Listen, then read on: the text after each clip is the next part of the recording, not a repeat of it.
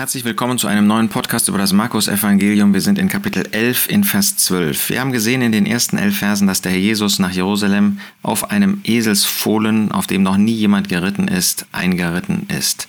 Dass er als der König anerkannt wurde. Hosanna haben die Menschen gerufen.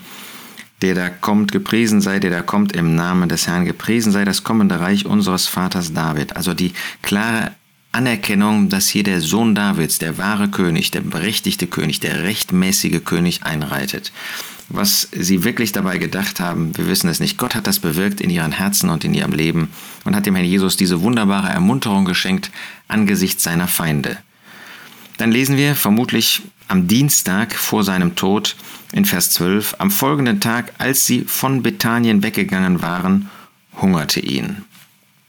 Hier sehen wir, dass der Herr Jesus, der in Bethanien war, der dort die Gemeinschaft mit den Freunden, dem Haus in Bethanien genoss, der dort besonders die Gemeinschaft mit dem Vater auf dem Ölberg genoss, der in dieser Abhängigkeit ja sein ganzes Leben gelebt hat, aber jetzt in besonderer Weise wird das herausgestellt, dass er weggegangen war und hungerte. Wie kann das sein, dass der Messias gerade in Herrlichkeit eingeritten in die Stadt Davids nach Zion, nach Jerusalem, dass ihn hungerte? Das zeigt, dass er der Verworfene war, dass trotz dieser äußeren äh, Erweisungen von Herrlichkeit, dass er in Wirklichkeit jemand war, der abgelehnt wurde, dem das Volk nicht das schenkte, nicht das gab, was ihm eigentlich zustand. Er hungerte. Das zeigt zudem, dass er wirklich Mensch ist. Er ist der Sohn Gottes. Dem Sohn Gottes kann es nicht an Nahrung mangeln. Er braucht äh, gar nichts. Und wenn, dann kann er sich das sofort bereiten. Aber hier ist der Mensch, der Diener, der abhängige Knecht vor uns. Er hatte nicht einmal das Nötigste für sich und er hatte nicht genug zu essen, ihn hungerte. Und als er von weitem einen Feigenbaum sah, der Feigenbaum, der im Alten Testament und auch im Neuen Testament immer wieder mit dem Volk Israel verbunden wird, der immer wieder ein Hinweis ist auf das Volk, das eben dem Herrn Jesus dem, äh, und auch Gott Frucht bringen sollte, diese Frucht aber oft nicht, wie wir sehen werden, gebracht hat. Dieser Feigenbaum, der wie andere Bäume äh, sozusagen symbolisch für das Volk Israel steht. Hosea 9, Vers 10, ich fand Israel wie Trauben in der Wüste, wie eine Frühfrucht am Feigenbaum. In seinem ersten Trieb ersah ich eure Väter. Sie aber gingen nach Baal Peor und weihten sich der Schande und sie wurden Gräuel wie ihre Liebhaber. Das zeigt uns, dass Israel verglichen wird mit diesem Feigenbaum, dass sie aber schon im Alten Testament versagt haben und nicht ihrer Verantwortung nachgekommen sind.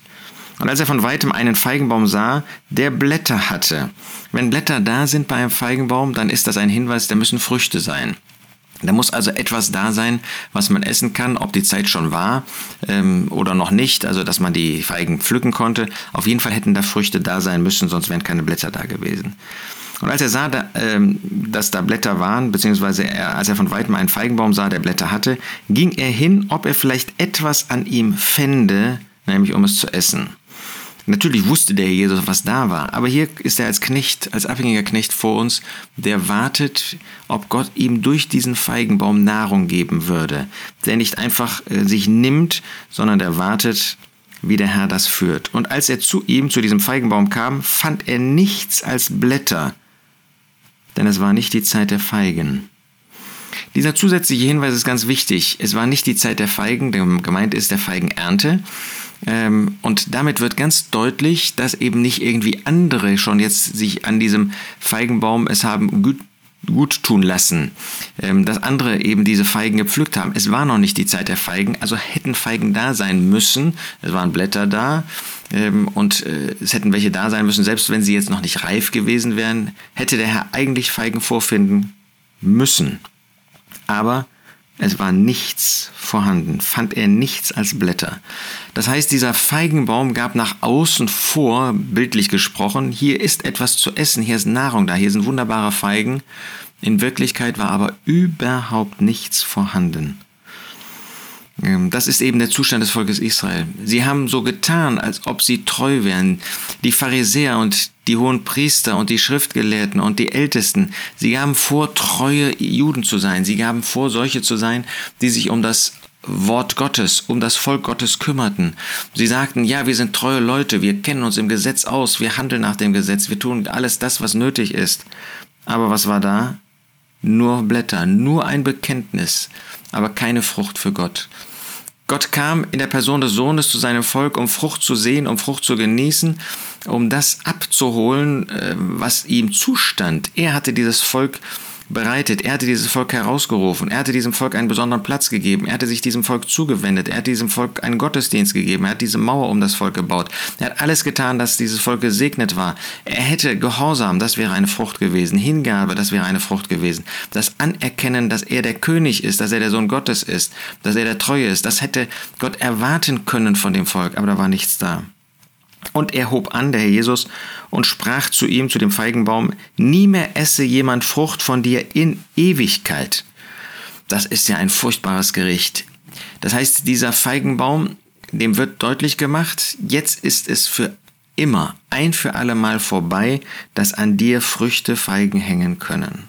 Das ist ein vollständiges, und ein sofortiges Gerichtsurteil.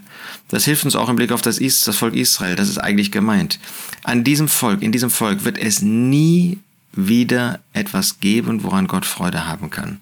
Jetzt sagst du vielleicht, ja, Moment mal, aber es wird doch mal in der Zukunft wieder das Volk Israel geben. Das stimmt.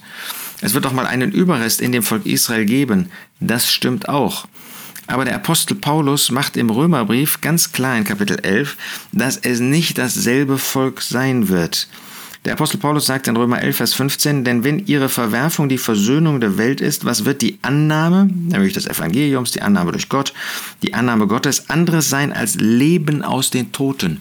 Das heißt, das wird nicht das Alte sein, das Alte ist tot, aber Gott wird eine Auferstehung geben, Gott wird neues Leben geben, Gott wird ein neues Volk bereiten, Gott wird etwas ganz Neues schenken. Das ist nicht das alte Volk Israel, das ist nicht Noomi, sondern das ist Ruth. Das ist ein Volk, das aus den Nationen wieder neu, wie Ruth aus den Nationen kam, herausgerettet wird, herausgerissen wird und ein ganz neues Volk, ein neues Volk Israel äh, darstellen wird. Nie mehr esse jemand Frucht von dir in Ewigkeit. Dieses Urteil hat Gott über das Volk Israel ausgesprochen, als sie ihren eigenen Messias, als sie Gott selbst an das Kreuz gewissermaßen genagelt haben, als sie das, was die einzige Hoffnung für das Volk war, ihr Retter, ihr König, ihr Herr, als sie ihn beseitigt haben, als sie ihn hinausgeworfen haben, als sie ihn verworfen haben. Und damit war ihr Gerichtsurteil ein für alle Mal gesprochen. Nochmal, es gibt Hoffnung für einen Überrest, den es auch heute noch gibt, wie der Apostel Paulus in Römer 11 deutlich macht, aber das ist ein neues Volk, das wird ein neues Volk Leben aus dem Toten sein und seine Jünger hörten es. Auch wir hören das jetzt. Der Herr hat das nicht einfach so gesprochen und dann war es nachher so und keiner konnte das irgendwie prüfen, konnte das feststellen. Doch, die Jünger sahen es, die Jünger hörten es und damit waren sie in der Lage zu sehen, was passiert jetzt eigentlich mit dem Feigenbaum. Das Bemerkenswerte ist, dass Markus und nur Markus jetzt nicht sofort zeigt, dass der Feigenbaum verdorrte, sondern dass er so wie der Herr in den Tempel hineingegangen war und umhergeschaut hat und gewartet hat und dann am nächsten Tag offensichtlich die Taubenverkäufer und so weiter erst rausgeschmissen hat, dass auch hier jetzt die Möglichkeit gibt zu sehen und abzuwarten, wird das in Erfüllung gehen, was der Jesus sagt. Und das werden wir dann beim nächsten Mal uns anschauen.